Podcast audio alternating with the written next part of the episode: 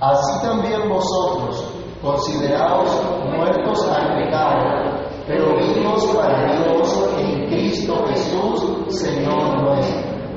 No reine pues el pecado en vuestro cuerpo mortal, de modo que lo obedezcáis en sus concupiscencias, ni tampoco presentéis vuestros miembros al pecado como instrumentos de iniquidad, sino presentaos vosotros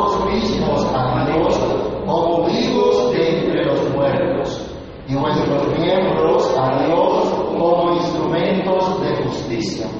Porque el pecado no se señoreará de vosotros, pues no estáis bajo la ley, sino bajo la gracia.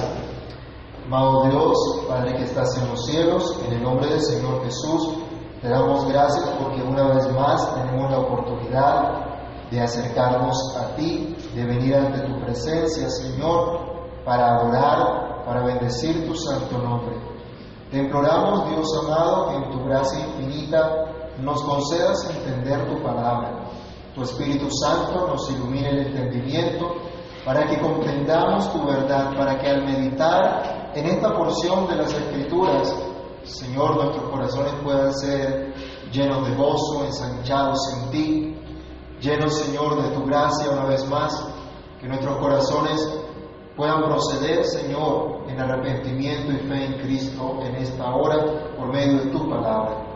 Bendice, Señor, tu palabra, que tu palabra sea glorificada y que tu Espíritu sea obrando conforme a tu voluntad. En el nombre de Cristo te lo pedimos dando gracias. Amén. Pueden tomar asiento, hermanos. También, un momento acá ajustamos.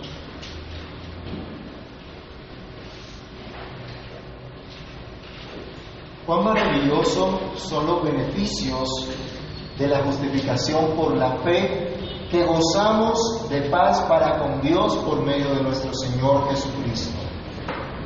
Somos vistos justos delante de nuestro Dios. Somos sujetos de una esperanza bienaventurada cuando Cristo venga. Fue derramado el amor de Dios en nuestros corazones por su Espíritu que nos fue dado. Su abundante gracia ha tenido un impacto interesante, más poderoso que el pecado. Y si alguno piensa torcidamente que esto es oportunidad para seguir pecando, está completamente equivocado. Es una blasfemia considerar así la gracia del Señor. El apóstol Pablo va a presentar una exhortación práctica del correcto entendimiento que debe tener la iglesia sobre la gracia de Dios.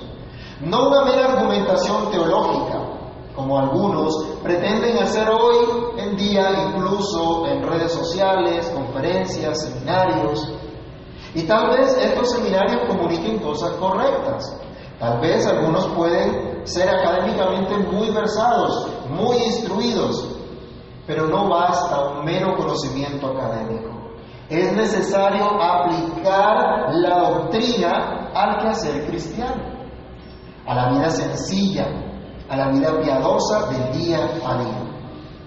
Esto debemos considerar. Así nuestro primer punto nos dice, muertos al pecado, vivos para Dios. Esto es lo que debemos considerar. Estamos muertos al pecado, vivos para Dios. Esto debemos considerar.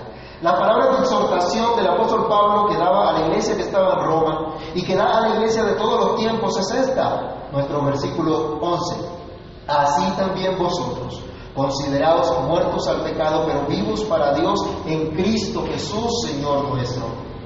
Luego de darnos Pablo la doctrina de la justificación por la sola fe en Cristo, en la sangre de Cristo, en su obra en la cruz, nos exhorta a aplicar esta doctrina y para ello debemos considerar que estamos muertos al pecado. Ya lo hemos venido estudiando. En principio, todo creyente ha sido crucificado con Cristo. En principio, todo creyente ha sido puesto en una estrecha relación, una estrecha unión con Cristo, tanto en su muerte como en su resurrección. Vamos a repasar solamente leyendo los versículos 4 al 10 aquí de Romanos 6. Romanos 6, del 4 al 10.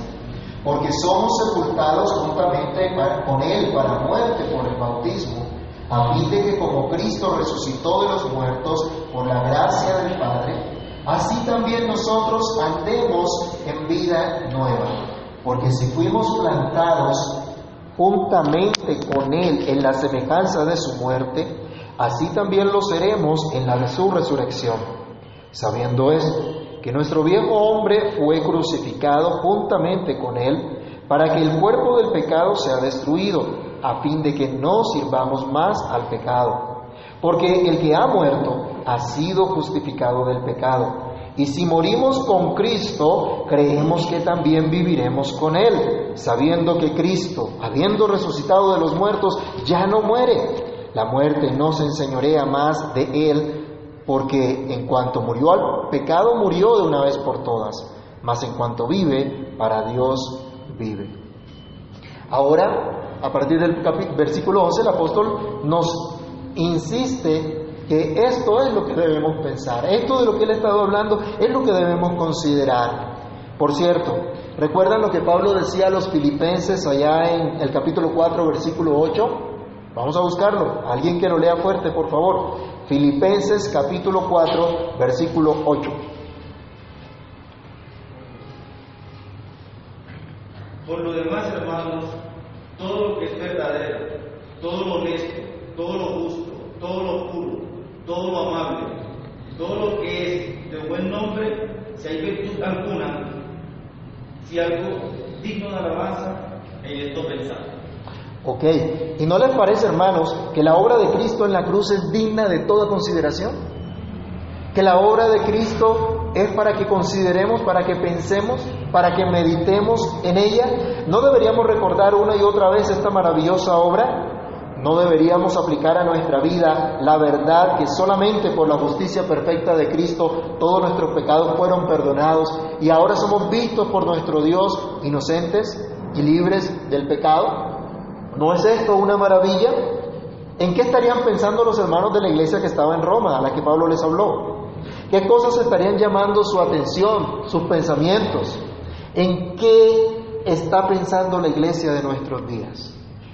¿En qué estamos pensando nosotros? ¿Qué está ocupando nuestros pensamientos? Hoy, hermanos, por medio de la escritura se nos anima a considerar que estamos muertos al pecado, a pensar en esto, muertos al pecado, vivos para Dios. Esta convicción debe estar siempre presente en nuestros pensamientos y dirigir nuestras acciones. Solo en la medida que mantengamos esta convicción daremos pasos de verdadera obediencia a Dios daremos fruto de gratitud por la soberana gracia de Dios que nos ha sido dada. Solo al tener esta verdadera convicción podremos mortificar el pecado en nuestra propia vida cada día. Solo cuando entendemos que estamos estrechamente unidos a Cristo en su muerte, es que vamos a entender la realidad de que estamos muertos al pecado que ya no estamos bajo el dominio del pecado, que ya no vivimos para deleitarnos en el pecado. Estamos muertos al pecado. Esto es lo que debemos considerar cuando somos tentados, cuando nuestras inclinaciones pecaminosas nos quieren llevar a hacer lo malo, cuando el mundo nos influencia con sus mentiras, cuando el maligno nos sugiere dudar de la palabra de Dios, de las intenciones de nuestro buen, buen y santo Dios, desde el más pequeño de los que estamos acá hasta el más grande, todos los que nos están viendo acá, los hermanos que están por Zoom, absolutamente todos estamos llamados a esta relación de pacto con Dios. Los niños que están acá están llamados a una relación de pacto con Dios. Y en esa relación de pacto con Dios por medio de Cristo, estamos unidos estrechamente a Él y por esa unión estrecha nos dice la Escritura, estamos muertos al pecado.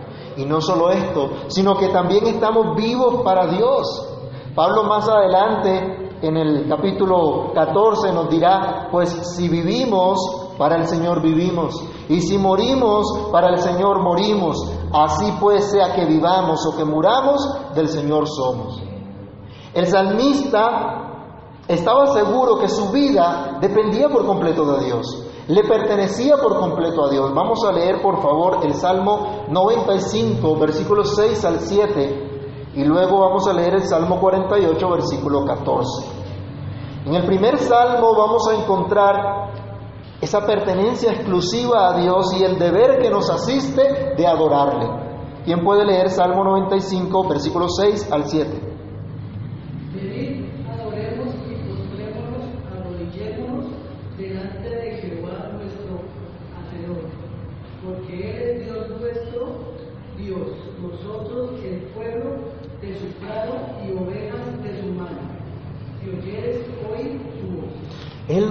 No nosotros a nosotros mismos, pueblo suyo somos y ovejas de su prado. Le pertenecemos a Dios. Pero no solamente mientras estamos aquí y ahora, vayamos al Salmo 48, versículo 14. Porque este Dios es Dios nuestro, eternamente y Él nos, guiará aún más allá de. Este Dios es Dios nuestro para siempre. Mire qué, qué bendición, qué maravilla, qué esperanza la que nosotros tenemos.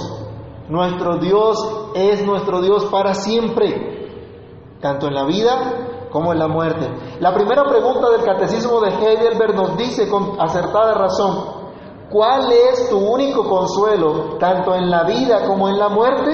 Y responde, que yo, con cuerpo y alma, tanto en la vida como en la muerte, no me pertenezco a mí mismo, sino a mi fiel Salvador Jesucristo, que me libró del poder del diablo, satisfaciendo enteramente con preciosa sangre por todos mis pecados, y me guarda de tal manera que sin la voluntad de mi Padre Celestial, ni un solo cabello de mi cabeza puede caer. Antes es necesario que todas las cosas sirvan para mi salvación. Por eso también me asegura por su Espíritu Santo la vida eterna y me hace pronto y aparejado para vivir en adelante según su santa voluntad. ¿Crees esto tú también, mi hermano? ¿Ese también es tu único consuelo tanto en la vida como en la muerte? Eso es lo que la Biblia enseña. Esta semana despedimos a un hermano muy querido, el hermano Giovanni Garnica de nuestra iglesia hermana en Chía, candidato a anciano gobernante, un hombre estudioso y colaborador. Su vida fue transformada por la gracia de Dios y mientras vivió dio testimonio de creer esto. Procuraba vivir para Dios e incluso en su enfermedad confesó estar tranquilo y confiado en su Salvador. Partió a la presencia del Señor, se nos adelantó a disfrutar de la eterna comunión con nuestro Padre Celestial. Ya no tendrá más lucha con el pecado y esperamos un día vernos en la eternidad en comunión con nuestro Salvador. Hermanos, esto es lo que debemos considerar, esto es lo que debemos pensar, esto es nuestra constante meditación, estamos vivos para Dios y sea que vivamos o que muramos, del Señor somos. Si Dios permite la enfermedad o incluso la muerte, viviremos para Dios aquí, ahora y por la eternidad. Estamos vivos en Cristo Jesús, Señor nuestro. Vamos a Colosenses capítulo 3, del verso 1 al verso 4, y recordemos lo que el apóstol Pablo decía a esta iglesia, la exhortación que presentaba a esta iglesia. Colosenses 3, 1 al 4, alguien que lo lea por favor.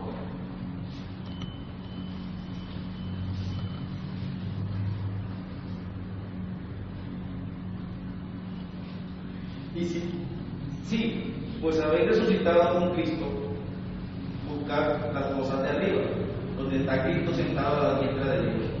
Poned la mirada en las cosas de arriba, no en las de la tierra, porque habéis muerto y vuestra vida está escondida con Cristo en Dios. Cuando Cristo, vuestra vida, se manifieste, entonces vosotros también seréis manifestados con Él gloria. Está diciendo Pablo, si usted realmente ha resucitado con Cristo, si usted realmente tiene una vida nueva, entonces su vida debe dar testimonio de eso. Debe buscar las cosas de arriba, donde está Cristo sentado, a la diestra del Padre. Con esta esperanza que cuando Cristo venga, Él se manifestará en gloria y nosotros también seremos manifestados con Él porque estaremos unidos a Él. Solo en Cristo somos vistos por Dios como justos y gozamos de paz con Él. ¿Se acuerdan de Romanos 5.1? Lo leíamos ahora rato. Justificados pues por la fe, tenemos paz para con Dios por medio de nuestro Señor Jesucristo. Solo en Cristo fuimos escogidos desde antes de la fundación del mundo. Vayamos a Efesios capítulo 1, versículo 4. Fuimos escogidos desde antes de la fundación del mundo para ser santos y sin mancha delante de Él. ¿Qué dice Efesios 1.4? Según nos escogió en Él antes de la fundación del mundo, para que fuésemos santos y sin mancha delante de Él. ¿Nos escogió en quién? En Cristo. Fuimos escogidos en Cristo. Solo en Cristo podemos vivir entonces tanto esta vida temporal como prepararnos para la eternidad. Vamos a revisar dos versículos, Gálatas capítulo 2, versículo 20 y Filipenses 1, 21. Gálatas 2, 20. ¿Alguien se lo sabe? ¿Se acuerda qué es lo que dice? Con Cristo estoy juntamente crucificado, y ya no, ya no vivo yo, mas vive Cristo en mí. Y lo que ahora vivo en la carne, lo vivo en la fe del Hijo de Dios, el cual me amó y se entregó a sí mismo por mí. Estoy crucificado con Cristo, pero en esta vida temporal, en esta vida pasajera en la que me encuentro en este momento, dice todo lo vivo en la fe. Vivo en la fe del Hijo de Dios, el que me salvó, el que me libró. Pero allá en Filipenses 1:21, ¿qué dice también el mismo apóstol?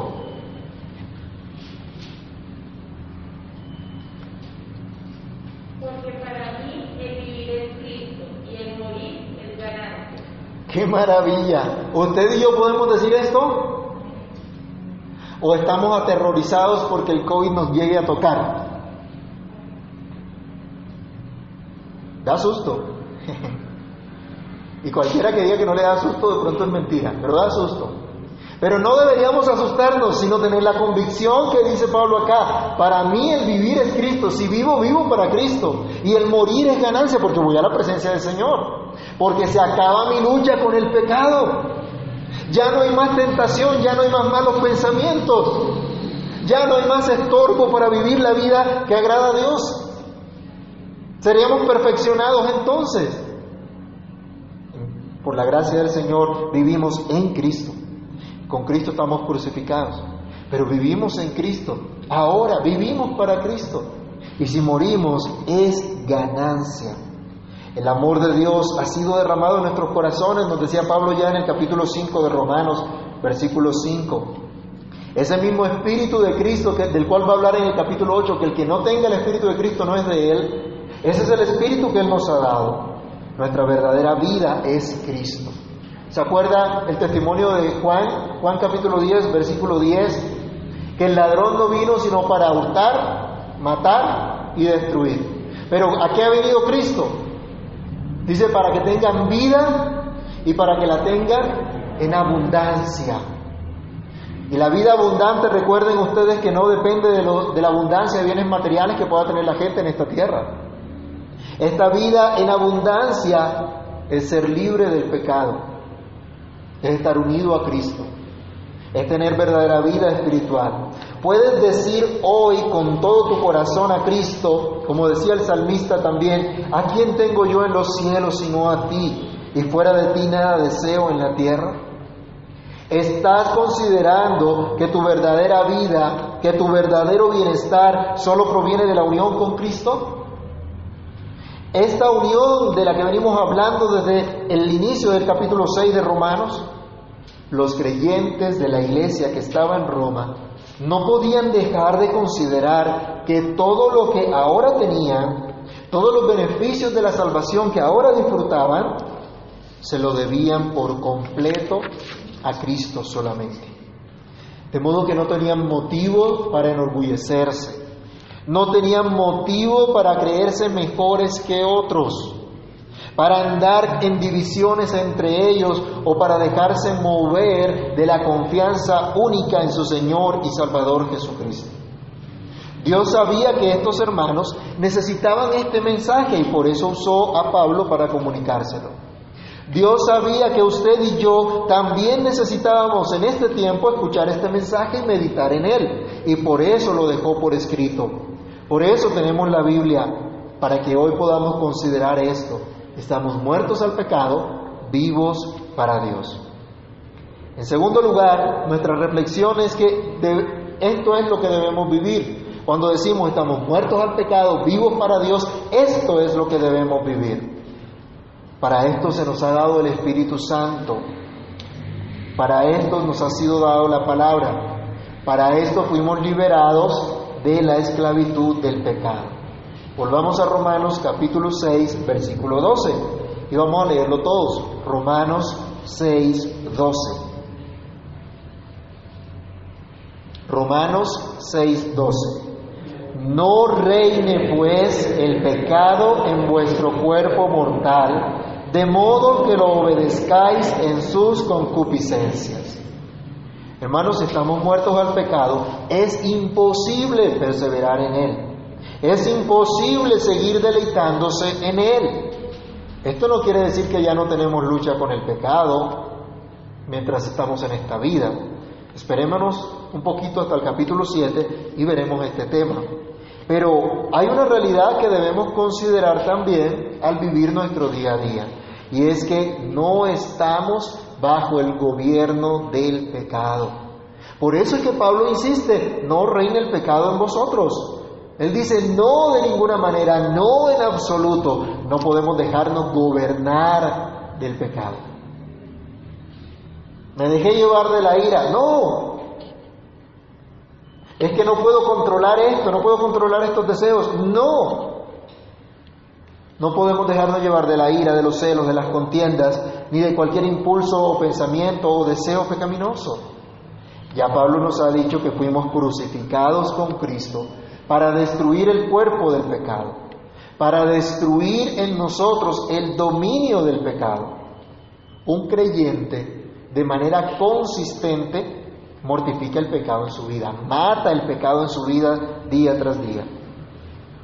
Y aunque el pecado esté a la puerta, esté allí rondando, el creyente se puede señorear del pecado. Así es, hermanos, esto es lo que enseña la Escritura. La salvación es por pura gracia, lo hemos dicho una y otra vez, no depende en absoluto de lo que hagamos. Pero el que ha sido salvo no peca para que la gracia abunde, sino que vive de una manera consecuente con la salvación que ha recibido. Recibió justicia por gracia, por medio de la fe, y ahora vive en esa justicia. Procurando ser justo como el Padre que tiene en los cielos es justo. Procurando ser misericordioso como su Padre Celestial también lo es. El cristiano no está señalando en otros el pecado que él mismo comete para así justificarse sino que primero saca la viga de su propio ojo para luego ayudar a sacar la paja del ojo de su hermano. ¿Se acuerdan que el Señor instruía sobre esto? Mateo capítulo 7, verso 5. El cristiano ya no está bajo el poder del pecado que esclavizó a la humanidad entera desde la caída de Adán. Vimos en el capítulo 5 que por el pecado de un hombre entró la muerte, por Adán. Adán pecó y en Adán toda la humanidad era nuestro representante federal. Él pecó y toda la humanidad fue acusada de pecado. Pero dice que por medio de uno, por medio de Cristo, que cumplió la justicia de Dios, ahora todos aquellos que creen en Él son también declarados justos, inocentes del pecado. Cristo libertó al creyente de la esclavitud y la maldición del pecado, ya que con su único y suficiente sacrificio murió una vez por todas al pecado. Esto es lo que nos decían los versículos 9 y 10 de Romanos 6. Recordémoslo un momento más. Sabiendo que Cristo, 9 y 10, sabiendo que Cristo, habiendo resucitado de los muertos, ya no muere. La muerte no se enseñorea más de él, porque en cuanto murió al pecado, murió una vez por todas. Más en cuanto vive, para Dios vive. Toda nuestra vida, hermanos, es de Cristo. Aún en este estado mortal, en el versículo anterior se nos recordaba que Cristo es nuestro Señor. Acá hablaba de Jesucristo, Señor nuestro, quien gobierna sobre nosotros, quien reina sobre nosotros. Y esto debemos recordarlo y debemos mantenerlo siempre. Es Cristo, es solamente Cristo el que reina en nosotros, no el pecado. Es Cristo el que nos salvó, el que nos liberó. Por Él recibimos verdadera vida, aun cuando estábamos muertos en delitos y pecados. Pero en esta vida, a pesar de nuestra condición caída, hemos sido redimidos. Entendamos, hermanos, la expresión referente a nuestros cuerpos mortales como ese estado mortal en el que, que conservamos aún, pero que un día será transformado cuando Cristo venga o nos llame a su presencia. Ahora hay enfermedad y muerte física, pero en aquel entonces tendremos inmortalidad y perfección. No habrá más dolor, ni enfermedad, ni pecado. Leamos Apocalipsis 21:4. Miren esta esperanza que tenemos. Apocalipsis 21:4. Leámoslo juntos. Enjugará Dios toda lágrima de los ojos de ellos, y ya no habrá muerte, ni habrá más llanto, ni clamor, ni dolor, porque las primeras cosas pasaron. ¿Quién es tu consuelo por toda la eternidad? Es solo Cristo. Es solo Él tu perfecto consuelo. Y este es el consuelo que tiene el creyente. Nuestra esperanza, hermanos, está en Cristo solamente. Nuestra vida está en Cristo solamente. Nuestra salvación es Cristo y solo a Él debemos rendirnos. No podemos seguir los deseos pecaminosos. Con justa razón, el apóstol Pablo en el versículo 12 nos está diciendo, no reine pues el pecado en vuestro cuerpo mortal, de modo que lo obedezcáis en sus concupiscencias. Si el pecado reina, hay esclavitud al pecado, hay obediencia al pecado. Pero como ya no es el pecado el que reina, sino Cristo el que reina, entonces ¿a quién debemos nuestra obediencia? A Cristo solamente. No permitan que el pecado reine en su vida. Es un peligro latente para todo creyente. El hecho de que seamos creyentes no dice que ya el pecado no nos va a molestar más. La Biblia nos muestra que hubo un hombre conforme al corazón de Dios que permitió un tiempo en su vida que el pecado reinase. ¿Se acuerdan de David? Del rey David. Este maravilloso hombre de Dios, siervo de Dios, pecó terriblemente contra Dios. Después de haber vivido tantas cosas, después de haber sido enseñado por Dios, de haber visto la misericordia de Dios, se permitió que el pecado reinara en su vida. Y las consecuencias fueron terribles para él, para su familia, para el pueblo sobre el cual él estaba reinando. Así que hermanos, debemos entender esta realidad de nuestra condición caída, a pesar de haber sido redimidos. Hay que comprender la realidad de nuestras inclinaciones pecaminosas. Usted y yo tenemos la misma capacidad de pecar que aquellos que están afuera y no conocen a Cristo. La misma. Podemos caer en los mismos pecados o incluso peores. Tenemos la misma capacidad.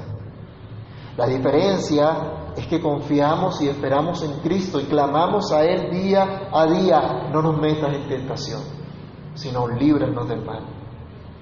Debemos entender, hermanos, entonces, la realidad de los deseos que son muy fuertes en nuestros corazones y que expresamos a través de nuestro cuerpo en todo lo que somos. Si usted está alegre, se notará en su expresión, en su, en su cara. Así usted tenga tapaboca, se le ve si está sonriendo o si está aburrido. Se le ve. Porque se expresa a través del cuerpo y nosotros nos expresamos a través del cuerpo. Cuando estamos adoloridos, cuando estamos allí que nos toca estar postrados en una cama, nuestro cuerpo no está funcionando como siempre. Por eso el apóstol Pablo habla acá, no reine en su cuerpo mortal, que obedezcan a las concupiscencias del pecado en su cuerpo, que no nos prestemos, más adelante vamos a seguir leyendo, no nos prestemos, no prestemos nuestro cuerpo para el pecado, para la maldad. Nosotros expresamos a través de nuestro cuerpo todo lo que somos. Cuando pecamos, no peca solo el cuerpo físico, ¿cierto? Cuando ofendemos a alguien con nuestros labios, no podemos decir, se me chispoteó, o lo pensé en voz alta, o alguna cosa por el estilo. Lo hicimos con todo nuestro ser, con todas nuestras facultades, y lo expresamos a través de nuestro cuerpo. Entonces no es solamente el cuerpo el que lo hace, todo nuestro ser. No podemos desconocer que vivimos en un mundo que se expresa también a través del cuerpo y que expresa el pecado a través del cuerpo. Hay un mundo caído que a lo malo llama bueno y a lo bueno llama malo, que va tras los deseos sensuales, tras los placeres de todo tipo.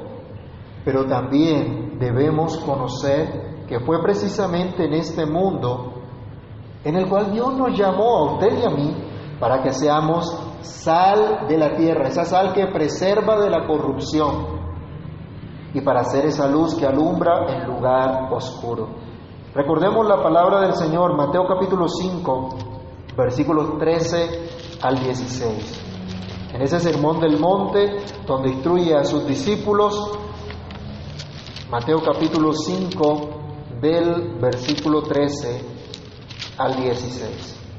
Después de haber dado estas bienaventuranzas, el Señor les dice, vosotros sois la sal de la tierra, pero si la sal se desvaneciere, ¿con qué será salada?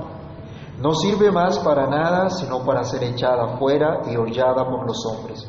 Vosotros sois la luz del mundo. Una ciudad asentada sobre un monte no se puede esconder, ni se enciende una luz y se pone debajo de un almud, sino sobre el candelero, y alumbra a todos los que están en casa. Así alumbre vuestra luz delante de los hombres, para que vean vuestras buenas obras y glorifiquen a vuestro Padre que está en los cielos. Nuestro Rey es Cristo solamente, y a Él estamos llamados a obedecer. A Él estamos llamados a servir con todo nuestro ser, no al pecado. Por eso debemos estar alertas, por eso debemos velar en oración, por eso debemos usar los medios de gracia que Dios nos ha provisto para proveernos de fe y fortalecernos en ella. En el tiempo previo al culto estamos estudiando los medios de gracia. ¿Se acuerdan? ¿Cuáles fueron los que estamos estudiando? La palabra es el primer medio. ¿Y qué más? La oración. ¿Y qué más? Y los sacramentos. ¿Y cuáles son? El bautismo y la cena del Señor. Utilicemos estos medios de gracia.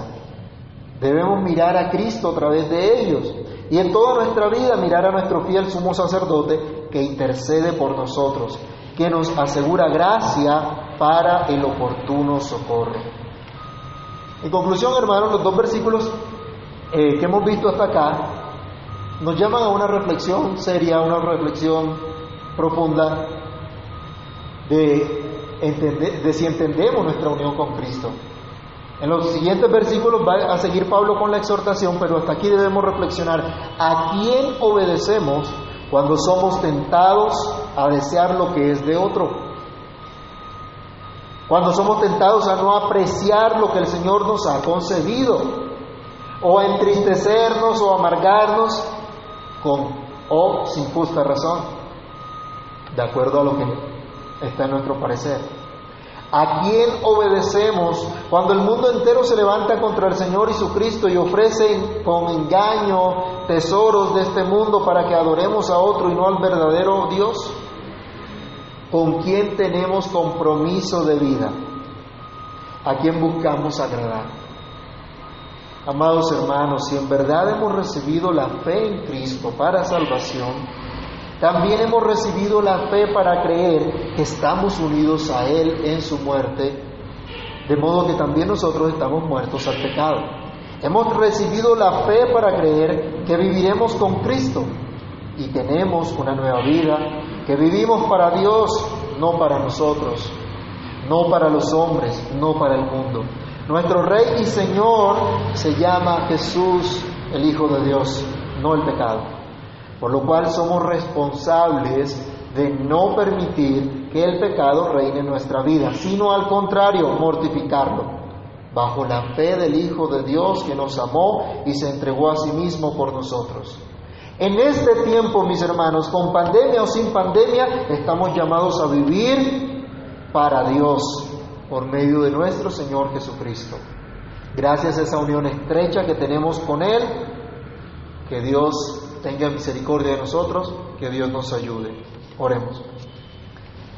Amantísimo Dios y Padre que estás en los cielos, en el nombre de Cristo Jesús, te damos gracias por la exhortación de tu palabra porque tu palabra, Señor, es clara y es una exhortación, Señor, fuerte, una exhortación que no podemos desechar, que no podemos mirar con, con menosprecio ni con superficialidad. Ayúdanos, ayúdanos, Señor, te lo rogamos por amor tuyo. Socórrenos para que podamos en verdad adorarte, vivir para tu gloria y ser consistentes con la fe que profesamos. Hemos creído que tú nos has salvado, hemos creído que Cristo fue a una cruz por nosotros, hemos creído que estamos unidos a Cristo en una muerte como la suya, pero también en una resurrección como la suya. Hemos creído que tú nos das vida nueva, Señor. Permítenos experimentar esa vida nueva cada día sabiendo que por tu pura gracia ahora nos da tu Espíritu Santo, para que ejerzamos dominio propio, para que no nos dejemos gobernar de nuestros deseos pecaminosos, sino que te glorifiquemos a ti. Por favor, Señor, haz tu obra en cada uno de nosotros para que aprendamos día a día a honrarte, a servirte, adorarte con todo nuestro corazón. En tu mano nos colocamos y pedimos tu ayuda y tu dirección en todas las cosas. Y que durante esta semana recordemos esta obra que tú has hecho y esta exhortación que tú nos haces. Por favor, guárdanos, bendícenos. En el nombre de Jesús te lo pedimos dando muchas gracias. Amén y amén. Bien, mis hermanos, vamos a entonar el himno 624.